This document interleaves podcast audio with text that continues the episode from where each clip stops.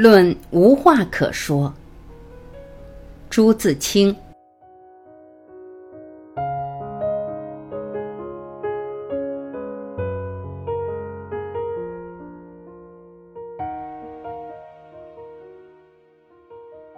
十年前我写过诗，后来不写诗了，写散文。入中年以后，散文也不大写得出了。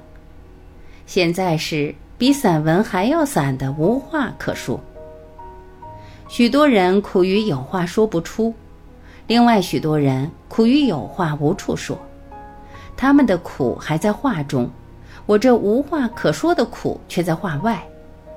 我觉得自己是一张枯叶，一张烂纸，在这个大时代里。在别处说过，我的意的路是平如砥，直如矢的。我永远不曾有过惊心动魄的生活，即使在别人想来最风华的少年时代。我的颜色永远是灰的。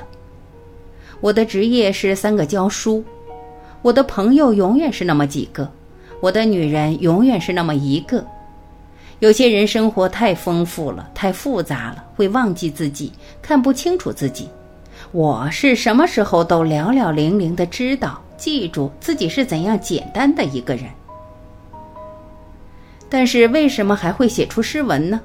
虽然都是些废话，这是时代为之。十年前正是五四运动的时期，大伙儿蓬蓬勃勃的朝气紧逼着我这个年轻的学生，于是乎跟着人家的脚印，也说说什么自然，什么人生，但这只是些范畴而已。我是个懒人，平心而论，又不曾遭过怎样了不得的逆境，既不深思利索，又未亲自体验，范畴终于只是范畴，此处也只是廉价的新瓶里装旧酒的感伤。当时芝麻黄豆大的事儿都不惜郑重地写出来，现在看看，苦笑而已。先驱者告诉我们说自己的话，不幸。这些自己往往是简单的，说来说去是那一套，终于说的、听的都腻了。我便是其中的一个。这些人自己其实并没有什么话，只是说些中外贤哲说过的和病逝少年将说的话。真正有自己的话要说的是不多的几个人，因为真正一面生活、一面淫味那生活的只有不多的几个人。一般人只是生活，按着不同的程度照例生活。这点简单的意思，也还是到中年才觉出的。少年时多少有些热气，想不到这里。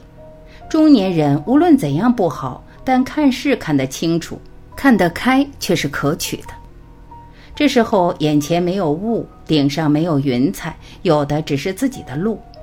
他负着经验的担子，一步步踏上这条无尽的、然而实在的路。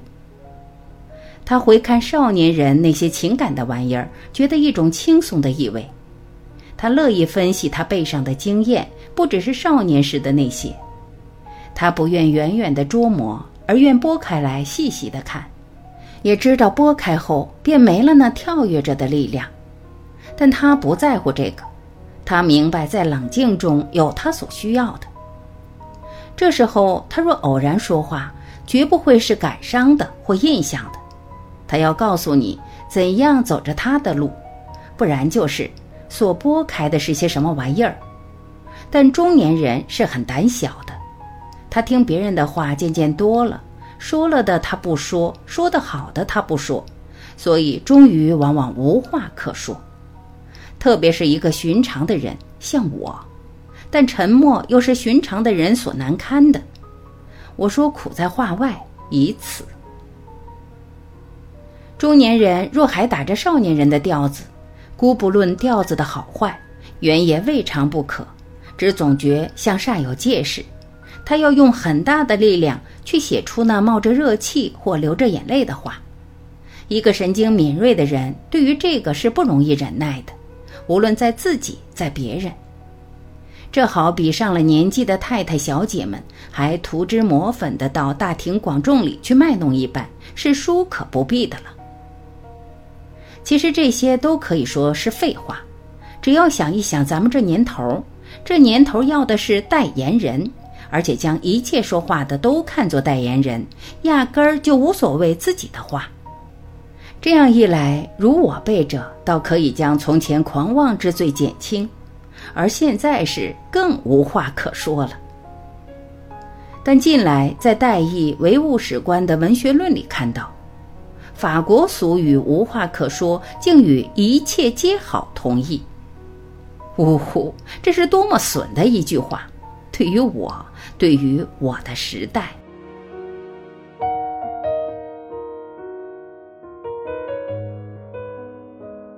感谢聆听，我是婉琪，今天我们就到这里，明天再会。